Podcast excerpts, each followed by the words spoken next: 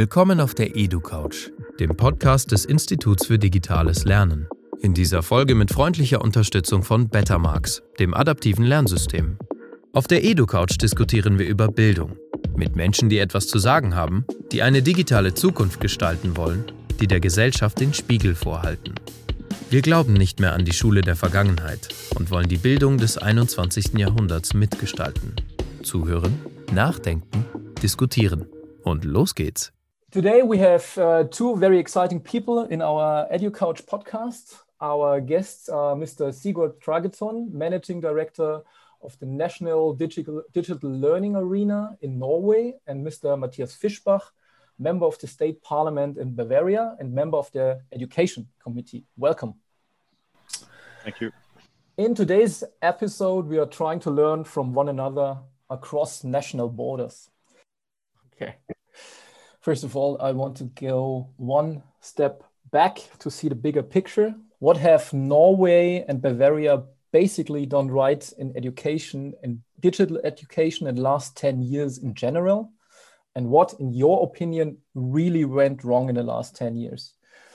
Which decisions have been set correctly and where are they going off track? Mr. Trageton, what is your opinion on that? I thought it was a very heavy and difficult question for me to answer. Uh, but I have done some reflections on uh, the right things, uh, the positive developments in, uh, in the school in uh, in Norway. Before I came to NDLA, I was an assistant principal at the uh, school in Bergen area for the last nine years. I think some of the positive things has been the continuous development investment in ICT and the focus on the emergence of new technologies and uh, what it can be, how it can be applied in uh, in uh, in the teaching and learning, and uh, competence building among teacher teachers. These things takes time. Uh, uh, I, also see that with the last few years have changed the national curricular schemes, where we have updated our uh, with increased focus on learning, activity-based learning, uh, in-depth learning, uh, across disciplinary themes uh, and important skills for the 21st century. That's a positive thing. Uh, uh and cross disciplinary themes, which are now um, implemented in the, the national curricula is sustainable development, uh, democracy and citizenship, and public health and life skills. Uh, it's probably something you recognize uh, throughout Europe. Uh, during the period, it has also been increased uh, focus on uh, dropouts. and in Norway, Uh, we have especially uh, challenging uh, in within vocational education. Uh, in when I was in, uh, at this school, I had uh, some cooperation with Oldenburg, and I learned to know some of the vocational education systems in in in Germany, and it's I think you have you are good in this area. But uh, the increased focus on dropout, uh, we still struggle with the dropout. Um, and uh, there also also be been an increased focus on uh, universal design and uh, uh the inclusion of all. Uh, and in Norway, there has also been positive intentions of building one school for all. Uh, all students follow the same curri curricula the 10 first years, and then they choose between a vocational or a preparatory plan for university and uh, and professional uh, higher education. Uh, the positive and so the challenges. Uh, there are some uh, researchers in Norway, they say that we have focus on the well-being of the students. Uh, what about learning? Uh, it's, uh, of course, the students need to uh, feel good in order to learn, but uh, the kind of the balance here has been challenged. dropout is a challenge, especially in vocational education. And I think some little flexibility in the one school for all uh, has the opposite of maybe two standardized programs uh, and or the perception of uh, little flexibility. And also then we have the uh, the uh, the ambitions for changing the teaching and learning, but the exam system, systems tend to be conservative. So there may be some tension between an ambition to change and some uh, systems uh, to uh, monitor the learning results. To sum it up in one sentence, are you happy what happened in the last 10 years in Norway? So, you know, it's uh, not black and white. It's in the gray mode, I guess. But uh, many positive things, uh, and uh, of course in Norway we also spend a lot of resources in education, and um, it's um, trying and uh, and trying to uh, invest in the teachers. So, Mr. Fischbach, what what is your opinion on the last ten years in education in Bavaria? Are we on the right track, or uh, off track? Well, um, the, the, the main point is uh, I think there is no bigger changes uh, that have, devel- uh, have have happened in the last ten years, except for the crisis now. Um, the, the, main development we have seen is uh, a change in the secondary edu- education system. The gymnasi- gymnasium, the, the highest level of, of secondary education system schools, um, was changed in its length. So it used to have nine years before the year 2011, then had eight years until we have changed again. so we are now again on the track to, to have a nine year uh, length for this uh, secondary school. Um, this is uh, the main uh, topic uh, we had in the in the last 10 years, I think. And uh, we, concerning digital education, we had a little um, program that started in 2017, 18, um, just before an election, maybe a coincidence. Um, however, it was not the, the worst program. They, they started a digital classroom program. So um, schools were financed with um, individual budgets to um, buy their digital stuff for the, for the classroom. Um, basically um, smart boards and and uh, this kind of uh, things. Um, so far, the, the first uh, round of this uh, initiative went very good. So basically, all schools uh, participated and had yeah one or two or three classrooms um, uh, changed for for a digital um, version of it.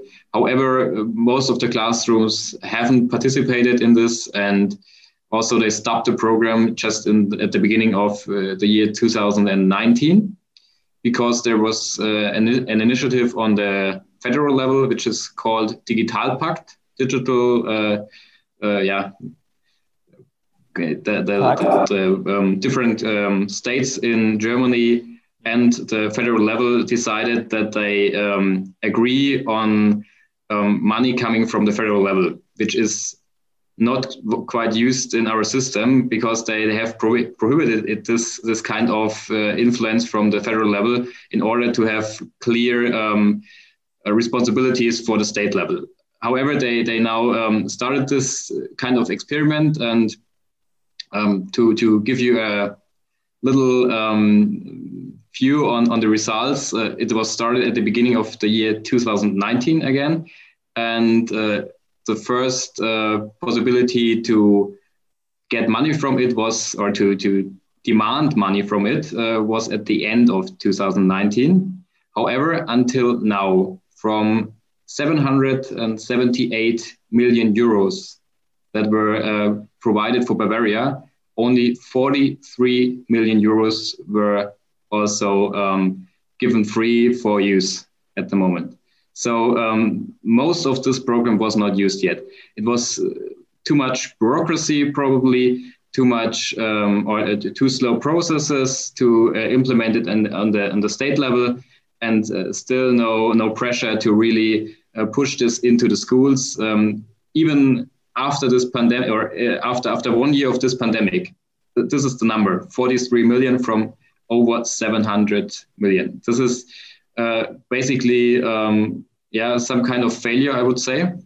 So um, I, am not very happy about what happened. Uh, also in, in digital education, we could have been uh, much much further than than we are now. We could have uh, also given every student an, an own uh, digital device. We haven't. Um, so there's a lot to to still um, implement, a lot to to still um, develop further to to also um, find some framework for future digital initiatives and uh, this is only for the, the, the, the techniques. So it's, it's nothing about uh, pedagogic um, influence. So we have to talk about uh, teachers' education. I have just uh, recently asked uh, the government, uh, what do you have on, on the, the university level? What is provided for future teachers on, on modules about digital learning? And they answered, we cannot answer you. This would uh, uh, require too much uh, research at the universities to find out. I think this is uh, no excuse for not answering. They they have basically no answer. They they have not implemented it. So that's what I have also heard from the students' uh, perspective. So basically, um, this is still quite poor, which we have. What, what we have there, there are some little initiatives to to have some so-called digi, digi labs so some rooms which which get also implemented with with digital um, machines or uh, stuff. But yeah, overall, I would say we are still a developing country in concer concerning digital um, education. It's poor for for our um, own ambition, but um, basically that's what we have to say. Uh, Mr. Trageton, you started over a decade ago with um, this kind of digital education you're doing now. So, what happened when Corona came around? What happened to the Norwegian school system? Did it also break down, or what happened? What we uh, experienced at NDLA uh, was uh, a 40% increase in traffic in March uh, 2020. And uh, for the whole year of uh, uh, 20, we had an increase of traffic in 24%. Um, so for our tasks, we had a good experience of being useful to many more uh, Uh, students and uh, teachers. In the schools, I think the situation uh, were a steep learning curve for many teachers and students. In uh, March uh, 2020, the, all schools in Norway closed down. but after a few weeks, some schools opened and Norway is a country with uh, uh, where some parts there has been very little uh, uh, exposure to corona. So many schools has been partly opened. It has been stressful for the teachers uh, to continuous reorganize some homeschooling, some in schools, and different rules. But in a way, uh, it went better than we were we, we were afraid of. Maybe the pessimists, but I think the teachers are quite exhausted. Uh, but then again, it and and we see now research that uh, uh, vul vulnerable students has had a tough time uh, in this uh, regime of uh, homeschooling and decreased social um, yeah, being together. And of course, the, the length of the pandemic uh, is also exhausting. Uh, we thought that uh, last summer that this was over, and I hoped it was more over and we would have control. so and um, so, but all in all, it has been a tremendous uh, also possibility for learning and uh, change the way of how you do things. And we were kind of prepared because much of the learning and teaching in Norway is already in platforms. Uh, you mentioned the trouble with your uh, your learning LMS, but they had the same problems with itslearning and all other platforms in uh, Norway as well in March. They broke down. Uh, so we are very proud to stay open, but it's another kind of a system then. Yes. Mr. Fischbach, you already mentioned some of the impacts of the corona measures in Bavaria, but do you also see um, potentials? What, what could change now? What could get better now? Or is it just a way downwards in Bavaria? Yeah, well, um, I have the hope that we um, think further, that we give the, the individual schools um, more responsibilities to decide on their own. I think if they can be innovative, if they can just try something out, they will be better uh, than we just develop the, the best solution on the state level and never finish, which is what we basically experience in, in digital developments uh, in Bavaria. Uh, always we have discussions about a, a so-called Bayern cloud, Bavarian cloud, um, which was announced a year ago, and we haven't seen any more um, details about the concept yet. Um, so yeah, mm, it's it's not convincing. it's not convincing what's happening on the state level. So we have to give the schools more responsibilities. I think that's that's the one hope I have. The other hope is that we also keep open for the idea of digital uh, learning. That we don't have a, a, fallback to the times before when schools were stopped by uh, the authorities uh, using, for example, flipped classroom concepts um, we have to to get away from from this mentality. We have to open up for new concepts, for new ideas. I think that's the hope, the second hope we can have.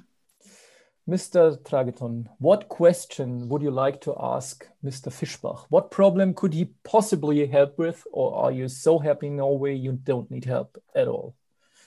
I think uh, uh, we have uh, a lot to learn from uh, talking with other and have international cooperation within education.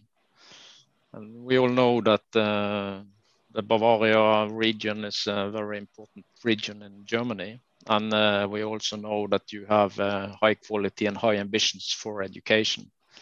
And uh, I think we have a lot to learn in uh, maybe in vocational education. This is also the conclusion of the OECD that look to Germany I'm also uh, so I think we have a lot to learn and uh, would like to cooperate. And we also think that the concept of NDLA with the OER, open educational resources, uh, both Germany and uh, Norway has uh, uh, are eager to follow the United Nations uh, ambitions on education and also the UNESCO's adoption of the OER. So, and the possible uh, possible potential and synergies of cooperation between the public sector taking care and taking care of the OER, supporting the OER, uh, could even increase uh, the the synergies and values for uh, for our cooperation. So that's uh, talking to a politician and uh, being lucky to talk to a politician in uh, Bayern. This is my message to support OER uh, to uh, as a means to build the modern, inclusive knowledge society. So, Mr. Fischbach, what would you ask Mr. Trageton? Um, yeah, I think um, we should connect together to to talk about uh, the the questions you have asked me about the vocational system or the implementation of OER or maybe some cooperation in this. But one thing is in my mind, which I'm really asking asking you, how did it work um, that you um, have had this this cooperation between the counties? Because what we always experience in, in Germany is a discussion that tends to central solutions like uh, we now have a discussion about uh, getting maybe also the, the, the, whole educational system away from the states and, and uh, placing it at the central federal level, which I think would um, destroy the, the competition between uh, states. Um, so, what can we do to improve the cooperation between states in order to to um, also increase the accept acceptability of the solutions we have, so that we have more more standards that are quite commonly uh, set on the whole country? How did it work? I mean, I, I've um, heard from you at the beginning that there's uh, always one um, county responsible for a certain task in, in this um, whole platform. And uh, however, um, I ask myself, how can you um, still have an, an innovative um, element in there if, if, there's so much cooperation and coordination uh, in in uh, compare uh, in, in in this whole um, system? how can you get the innovation and still keep the innovation in the system? The NDLA is one alternative in the Norwegian market for uh, learning didactics. Uh, the counties uh, spends about 20% uh, of the budget for learning resources on this cooperation. I think uh, there was a question in the interview how what of the key elements for uh, the success of NDLA. And I think uh, in Norway there is a tradition for cooperation. The municipalities and counties are small, uh, and some tasks demand cooperation. Uh, um, I think we had some dedicated and visionary pioneers, uh, including directors and key personnel uh, in the start of the NDLA. They saw a potential uh, regarding the, the uh, change of legislation. Uh, and there has been sustained support for, by the politicians and county schools directors, trusting the capabilities of their own teachers, taking care of this concept. So the NDLA is made from teachers to their colleagues in schools. Uh, I think the concept of OER has challenged the traditional way of thinking about learning materials. And it's a different world from books, where you have uh, variable costs, to the digital. And then I think we have succeeded uh, uh keeping an eye on quality. And we have been able to proving the ability to deliver didactical material of high quality. And this has we have done this by recruiting dedicated teachers. There are enough teachers that want to come to NDLA to work on this. They know the student groups and we have uh, extensive uh, work with pilot schools in order to test and uh, check if the things we are uh, making are relevant and foster learning. And then we have also resources for quality control of the content that we are uh, producing, uh, which is language uh, quality assurance, and universal designs. So I think we have succeeded uh, by delivering this uh, quality level. Uh, and then again, the resource efficiency of this way of producing content is convincing. We have an annual budget of 9 million euros, and if divided on 200,000 students, then you have a price for about 45 euro each student, and you have course material in 106 different subjects. So it's a way of, uh, and we have still a lot of potential for uh, harvesting OER resources uh, globally and adapt them to uh, Norwegian learning materials. So it's a very convincing model. And also you were talking about how do we keep the development, keep developing.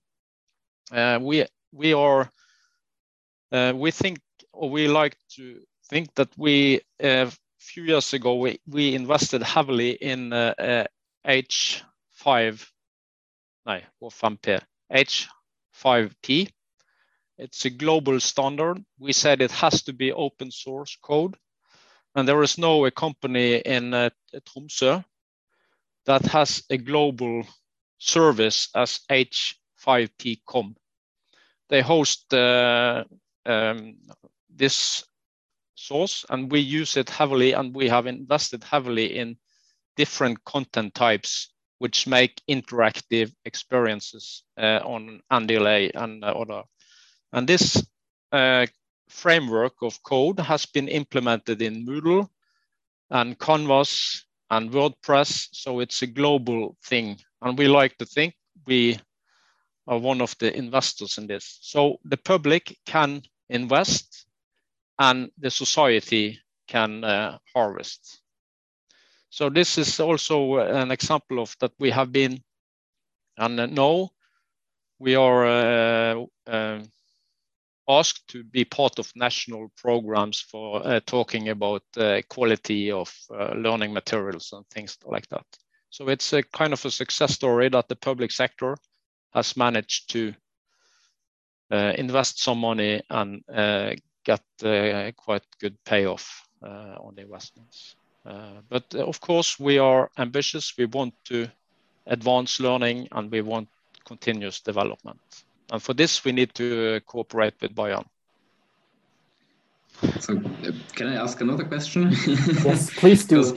um, I, am very interested uh, about how many students, uh, which, which share of the students does actually use your material or, um, or concerning the teachers, how, how many teachers use your material, and and how um, hard is the competition with the private uh, sector, um, and uh, yeah, how, how cooperative is it? I mean, there there may be some incentive for for the county level to um, sometime um, just focus on on the own provided software or their own provided uh, learning platform and um, sometimes get the, the school books uh, from from other um, providers out of the system. So, is there any tendency in this direction, and and uh, how do you benchmark your results? Uh the private sector was not very happy about the NDLA initiative, and uh, they uh, they claimed us for the ESA, ESA uh, that says that uh, this is not the legal things to do. To do. In uh, 2014, the ESA decided that the NDLA was a legal activity, and the private sector then had to try to cooperate with us. Uh, one effect of NDLA is that there has uh, we uh, about 45 till 50% of the budget of NDLA uh, is uh, for buying things in the market. We buy content to publish. Uh, we buy videos, we buy animations, we buy texts to put on the NDLA, and also as well as using teachers producing things. So uh, we have a cooperation with the private sector in order to deliver the results.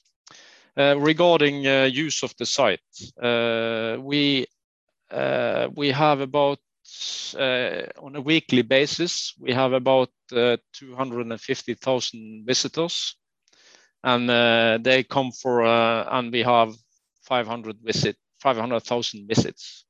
So it's quite what is good and what is not good. Uh, I think the Uh, lots of uh, students and teachers are using NDLA in, in Norway, but it's kind of difficult to measure uh, precise as we are an open website. We don't have any logins, uh, so we don't know whether the it's a teacher or student or a student from uh, upper secondary that comes and borrow and uses of our resources. another another important point uh, for us is that uh, when we see that the educational system changes and we have lifelong learning, NDLA being open is also accessible for uh, people outside school, people in the companies, uh, people in jails, uh, having uh, needed needing resources in order to qualify for for for the upper for the vocational or university studies. So, but um, we we are in cooperation with the private sectors. Uh, they would like us not to be there, uh, but uh, no, they would try to cooperate. And of course, they uh, they say that uh, uh, it's not good that NDLA is in Norway because we should have this money in order to advance the learning materials. but I think the politicians see the resource and economies of scale and that we are able to deliver quality at the same level as the private sector does. Um, concerning the, the other users which are not coming from the school systems, um, does your material have a clear uh, focus on the curriculum of the schools, or is it uh, more broadly uh, split uh, around around all topics that can be interesting for for education? Uh, it is targeted to the, we have a definition that says didactic material. Then that's a learning resource that is labeled to the kind of courses or the competence goals a certain learning resource uh, can be used to accomplish. So uh, we have most of our resources are so-called learning didactics material but we also have some resources uh, that can be used for, for instance, study techniques. Uh, how do you do a good research? It can be used in several subjects, uh, more general like. Uh, so a, a, teacher can just look in, into his learning plan and say, okay, I need something for this competence, and and looks it up, and then how many yeah. how many different um, yeah learning materials do you have done there? Is is this like you have one version uh, normally for, for one part of the curriculum or do you have like a, a whole variety of or uh, how can a teacher decide what, what material to choose yeah uh, we structure uh, all the all the resources are labeled uh, and to a certain uh, competence goal objective i think you have the same type of system in germany uh, and then uh, we have organized the material in uh, the study programs. And the study programs have sections and themes. So this is the way of organized resources. Uh, but of course, you can also just uh, search for uh, different themes. And a teacher in Norway can look at the resource, resource and find well, I can also use this in this uh, setting. It will work fine. So there is there is no the teacher is the one that decides what kind of material to use in the class. Uh, so, and, so does, uh, does, he have uh, different material for one uh, section, for example? Yes. Okay. But do you have like 100% material for 100% of your curriculum? Yes. Yes. Uh, uh, we have, uh, yes, that's correct.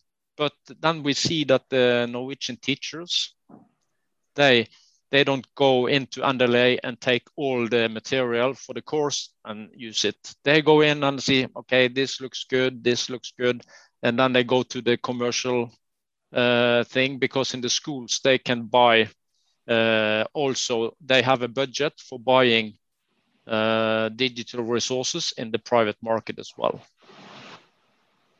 So, uh, so, is so it they, possible to, to buy the, the digital um, material from another company um, using your platform? So it's implemented into your platform? No, no. So they no. have to, to use other software from uh, yes. somebody else. Okay. Yes, uh, we have uh, some we have some uh, plans for in Norway, we are discussing ecosystems for learning uh, digital resources, and uh, maybe maybe NDLA will take a uh, role in developing a system where the teacher can find all necessary materials, whether it has it's licensed or it's open uh, from NDLA, So and so it's easily accessible. Uh, one more important thing uh, in in Norway, the counties have the same LMS systems and uh, teams and uh, itslearning Canvas and whatever in, org- in order to organize their education.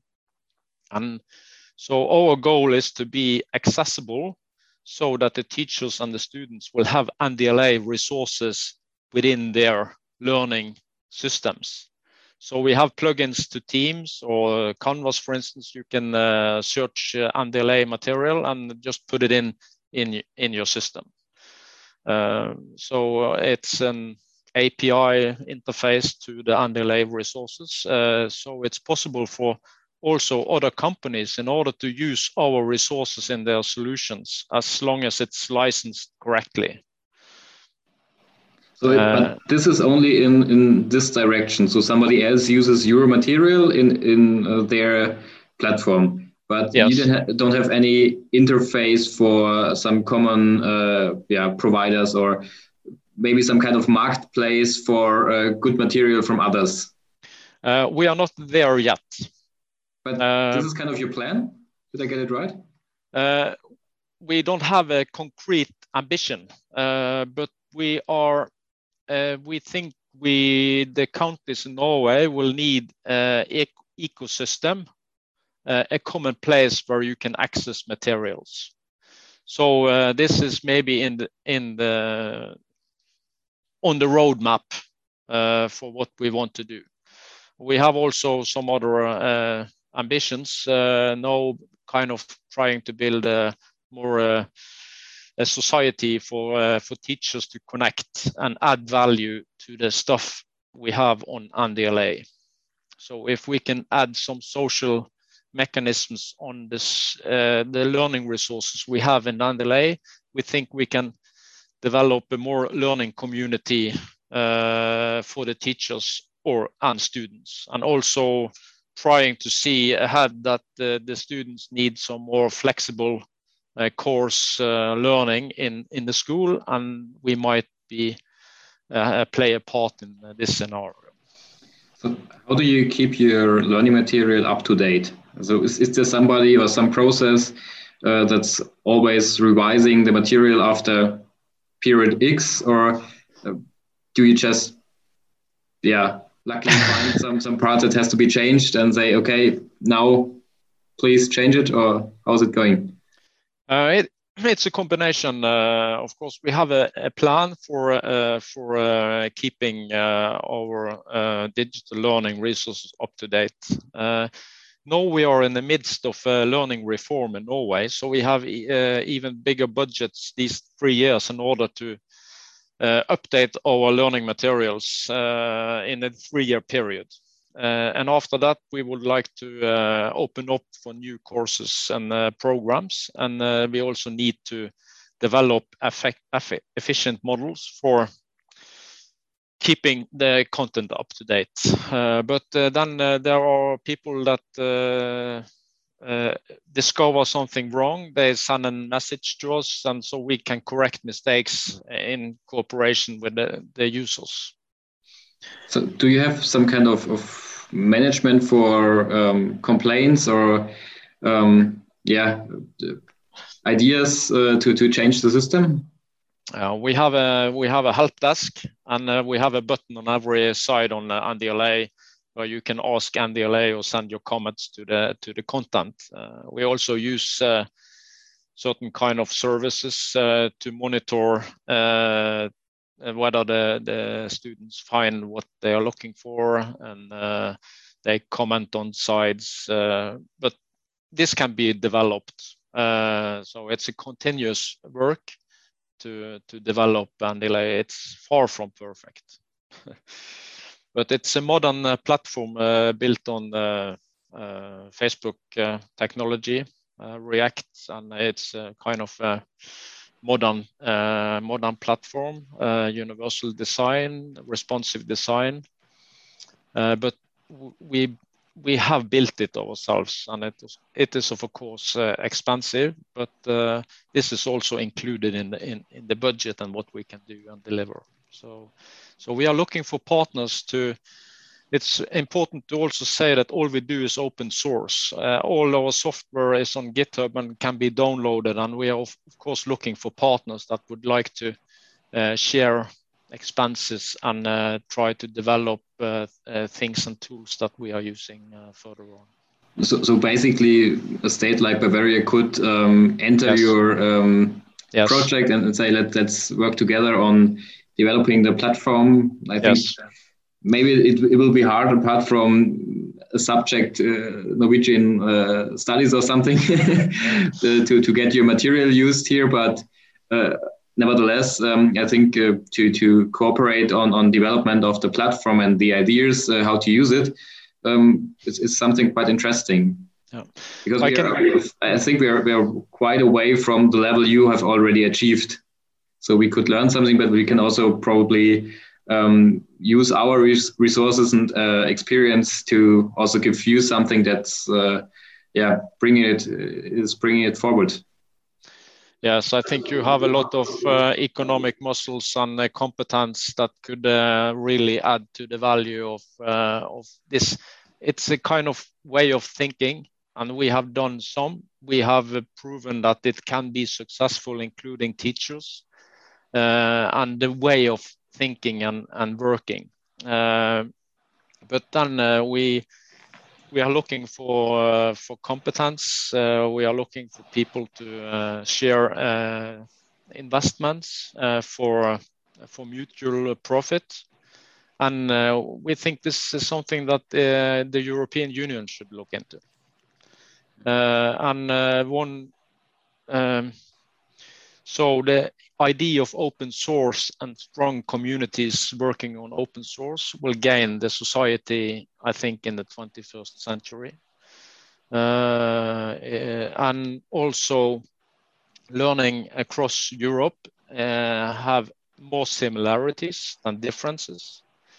Uh, developing standards for multilingual uh, learning objects could really strengthen the core idea of the European Union, uh, having uh, taken care of the na uh, national cultures and languages, respect, and also combine it with modern technology for uh, efficient use of public resources. So, for the moment, uh, how many cooperations with other countries do you already have in, in your project?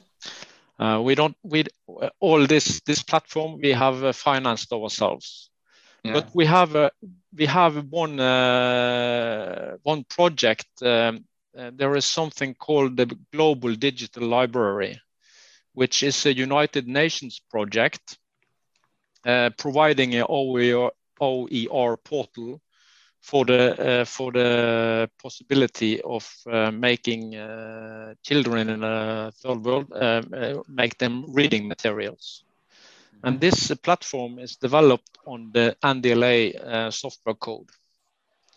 and it was made possible through the, the Norwegian Development Directorate, and it's a connection with the Global Book Alliance. So this is also an example of how public spend money can uh, give side effects, uh, the spending of the money and also the way of thinking about OER. So uh, we we like to we, we like to follow up on the UNESCO, and this is our, and it's also very meaningful for the organization. This uh, being uh, um, important part of a modern uh, knowledge society, then everyone should have equal access to knowledge. So. So yes, I would really like to cooperate with uh, Bayern. I'm sure. Yeah. Uh, yes. I mean, this this already sounds quite inspiring. Uh, the, the projects like the, the global perspective uh, is something we, we do not have do not have at all in our system. I mean, even uh, teachers uh, usually don't have any exchanges to other countries uh, when they are studying. Um, so um, has has there been any connection with Bavarian authorities or, or Ministry uh, for Education yet? Have, have no, no, no, no, no, no. Uh, we are no, no. Uh, so, there so is, we have to um, ask them to do to do so. we are uh, we are part of a knowledge network uh, in the European SchoolNet, uh, and we yeah. have some uh, sister organizations in, uh, especially in Belgium, uh, they have been uh, the Flemish part of Belgium. They are uh, we are looking up to them. They are an organization called KlasCement, they have been working on on OER for quite a few years. I think uh, our profile, uh, our setup with the uh, editorial, the, the, editorial stuff, has made it that our resources have high quality and made for made for the students directly. Lots of OER resources are teachers sharing material between mm. them. And as you mentioned earlier, that you have uh, some stuff in the mebis system and you are uh, not sure about the quality. Uh, but so I think that's maybe the unique thing about the, the NDLA project. Uh, that the setup of organization, the using of teachers, and uh, teachers are very well qualified uh, as input to making uh, resources for colleagues. So uh, that's uh, that's maybe the most unique thing about NDLA, the setup and uh, the way of co cooperation between schools and the the school authorities or, or the yeah, counties. They are trying to set up a similar NDLA for the one till ten year in school, and I think it's even better idea. But the the commercials are are not very happy, and then the politicians uh, are quite uh, unsure if they have the courage to say, okay, uh, we think this is a good idea, we want to try it out, uh, and uh, we will still buy uh, learning material in market as well. It's one important alternative. It's not the total solution. Yes. All questions are answered. I don't think so. But normally we have a length of 30 minutes for the for the podcast. We have now talked one hour. Yeah, I know. This is not a problem because it was very interesting. I thank you a lot for the exchange, for the discussion, and for the answering of the questions. Thank you a lot. I would love to visit you in Norway when this pandemic is over and uh, look at what you are doing in person. So thank you a lot and uh, I wish you a very good day. Yeah, thank you, and you're of course very welcome. Yeah, thank you.